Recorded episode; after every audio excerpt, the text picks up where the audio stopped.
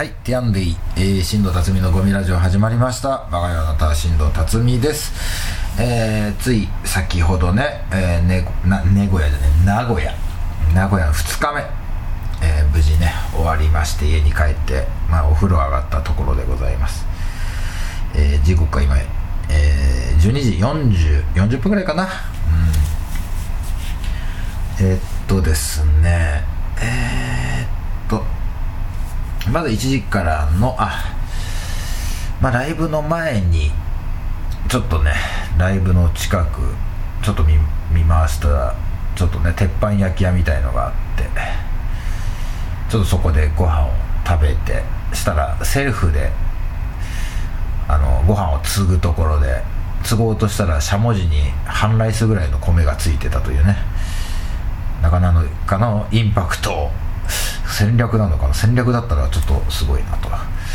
あと劇場の近くにねえー、どこだこの納屋橋？納屋橋ですかね。スタジオラッシュってところ、えー、中村区駅南っていう1の1の14の場所の劇場なんですけど。そこでねライブ今回2本させていただきましてなんか面白かった。そこの劇場のすぐ近くに風俗が何軒もあったんでちょっとねおなんだなんだってちょっとワクワクしちゃいますね。M 専門店みたいなね。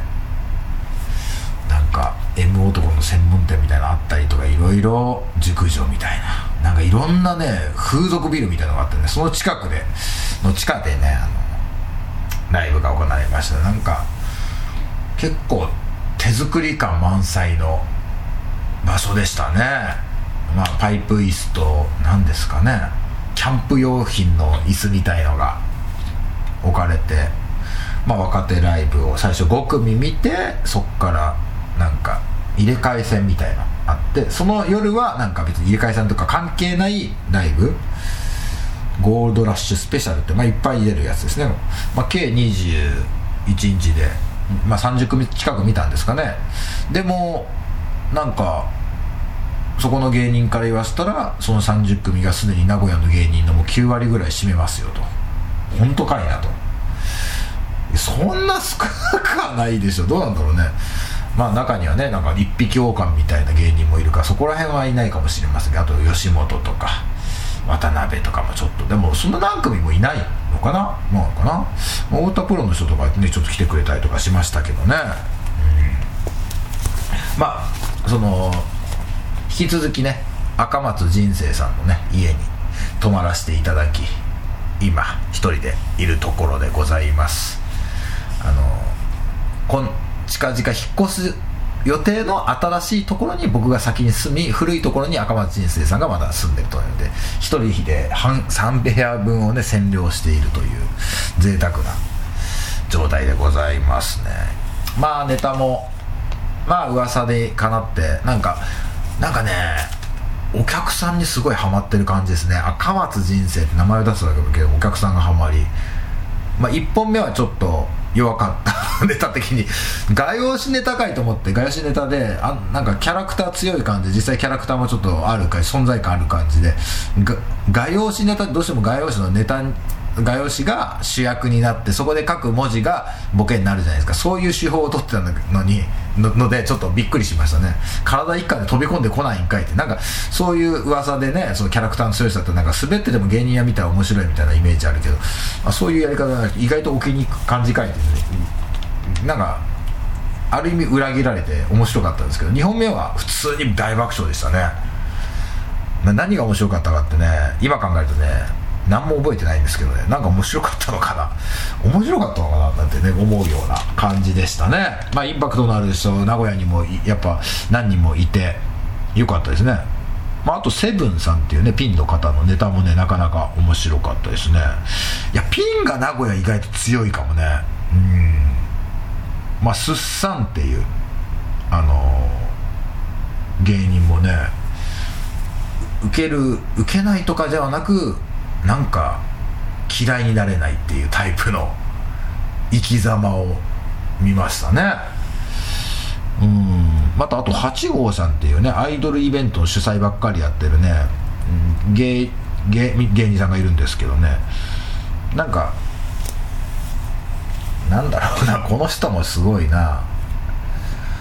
あの異常に客いじりをしすぎるためにお客さんが少しイラッとする瞬間が見えるっていうね。あの場所によっては超嫌われるだろうなって芸人さんとかもね。うんよかったかね。なんかまあ簡単に言うと見た目とネタが合ってないっていうね。いやこれはね褒め言葉ですかね。毒じゃないですからね。うん。なんかね、うん、メンタルがすごい強いかな なんかでもね絶対忘れない。忘れないって一個の武器だからね。やっぱそこら辺とかやっぱ、うん、気になった人がピンの人は多かったかな。やっぱ漫才とかコンビの人もいや面白い人厳密にはコンビの人ができた人多かったんだけどやっぱ印象衝撃度で言ったらピンの人だな。うんファニーチャップとさんとかね。空飛ぶリビングさんとかうまかったですね普通に、これはまあ普通にもうライブで楽しめるレベルでございまして。で2本。え審査員。審査員と中 MC 1本目のライブは審査員。2本目は中 MC MC か。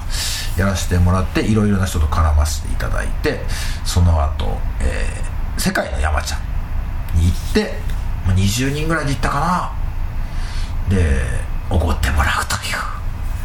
いやーおごってもらってばっかりですね。本当に。いや本当にもうねやっぱ趣味で来てるからいいの？みたいなとこもあって。結局ちょっとギャラもちょっともらっちゃいましたからね。うん。申し訳ないなという。今日は特にいい日でしたね。おごってもらってギャラもらってその後ラジオが入ってたんですよ。工作太郎の、えー、CBC ラジオっていうねあって。まあ工作太郎さんもめちゃくちゃいい人で。めちゃくちゃいい人っていうのをつけ込んでめちゃくちゃね言いたいこと言って萎縮させてしまうっていうだけのね30分ぐらいのねラジオがねもうこれ流れてることに流れてるのかもしれない、もし入手できるようだったらねそれか誰かね YouTube に上げたりとかしてったりとかしたらまあね聞いてあんま進めらんないか。なんか正当に聞ける方法があったら聞いていただけるとねいいですよ。なかなか衝撃ですよ。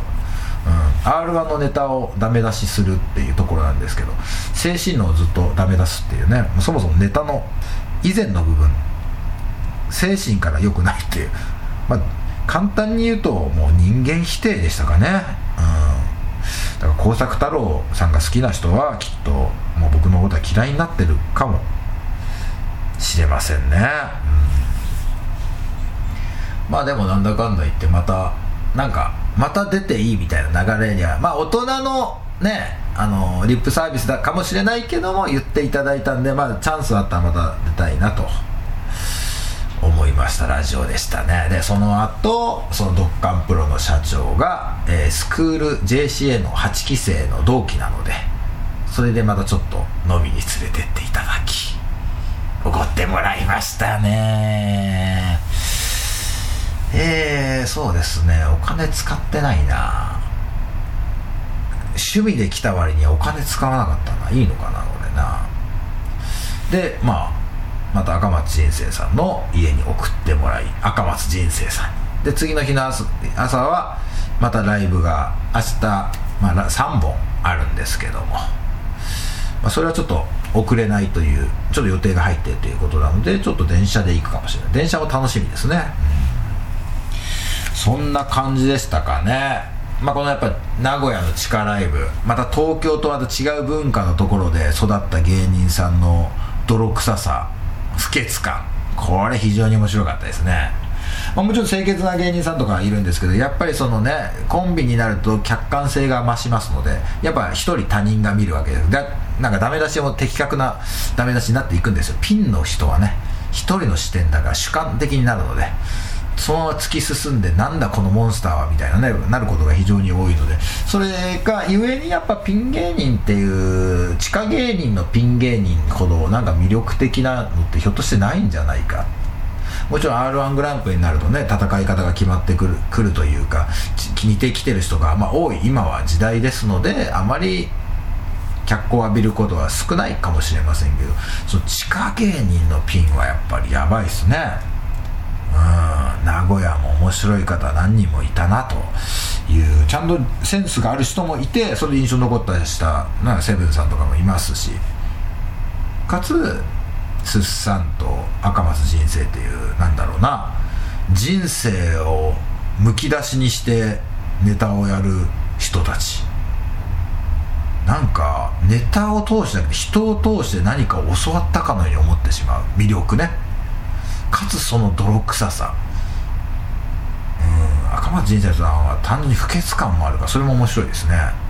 まあ不潔感ある人若い女の子がね、まあ、なかなか応援しづらいけどまだ34歳ぐらいなんですけどあのまだ彼女ができたことない。なかなか出会えないですね。やっぱ女の人と会うと結構緊張しちゃうんですよなんてね。まず不潔感の問題もあるだあるだろうとか思いながらねちょっとね車の中で話聞いてましたけど。まあ誰かね面白い人なんでね東京でまあ活動してたらファンも増えるのかななんて思うような。なんか東京でも被らないタイプのなんか人間性の強い芸人さんでしたね。という感じですかね。これは2日目。まあねそのレンガ堀尾さんっていう、まあ、だいぶ手伝って、まあ、今日のライブの、まあ、主催者ですか？日本のその方がねそのもう主催ライブを週に3本ぐらいやってるらしいんで結構もう名古屋のお笑いをすでに支えている状態。あそんな人が YouTube チャンネルにわざわざ来てくれたんだなっていうのを思うとあ思った以上に熱量の強い人だったんだなってやっぱ感慨深いですねなんかね僕も協力できたらいいなと思ってまあまた来れたらねたまに来るぐらいがいいのかなこれはね。しょっちゅう来るとあれあいつまた飯をご覧に来たよなんてねバレてしまいますからねこれね。たまに来てなんかレア感を出していかないとな。いけないのかな。23ヶ月に1回だったらいけんのかな。23ヶ月に1回でもあいつちょくちょく来るだってありそうだからな。これどうしようかなと今悩み中です。でもね名古屋のもねあのお笑いをちょっともっと領土を広げていければいいかなっていうのもありますしね、まあとりあえず3日まあ明日もう1日出てまた考えてみようかなと思います。まだ取っかかりがねちょっと全然分かりませんけど。まあね、まあ、とりあえずライブやるだけでもねいろんな情報くれたりとか。なんか久しぶりに会った芸人さんもいたよ。なんかあのもう分かる人ほとんどいないと思うんだけど、まあ、東京でスタジオ440とで歌舞伎町でスパークルっていう劇場の運営者の谷川さんっていうのがいてそこが、ま、前フェイフォンっていうコンビを組んでいた時の相方さんが客で見に来ておりました。すげえ分かりづらいでしょ。うこれがね分かる人が、まあ、45人いりゃいいかなって、まあ、これが何人聞くか分かんないですけどまあしょうがないね。こんなマニアックなもともとラジオなんだからそんなんでいいですね。ということで。っていうの1日 ,1 日でしたね。まあねこれでなんかちゃんとしたそれなりの給料がもらえたらね本当に楽しいんですけどまあもらえなくてもまあ今日は今日はでもまあちょっとでもギャラももらえたりそれも本当嬉しいですね。もちろんその昨日みたいに別にギャラなくてもなんかやりごたえとかまああったかかったとはいえやっぱお客さんが全体的に受けてくれた時の喜びと手応えっていうのはまあ嬉しいかなと。まあ自分に甘いかもしれませんけどね。まあ楽しかったかな。うん。ということで、まあ、2日連続初日100点の2日目100点だったかなと、うん、自分につけたいと思います。ということでございまして以上新藤辰巳のゴミラジオでした。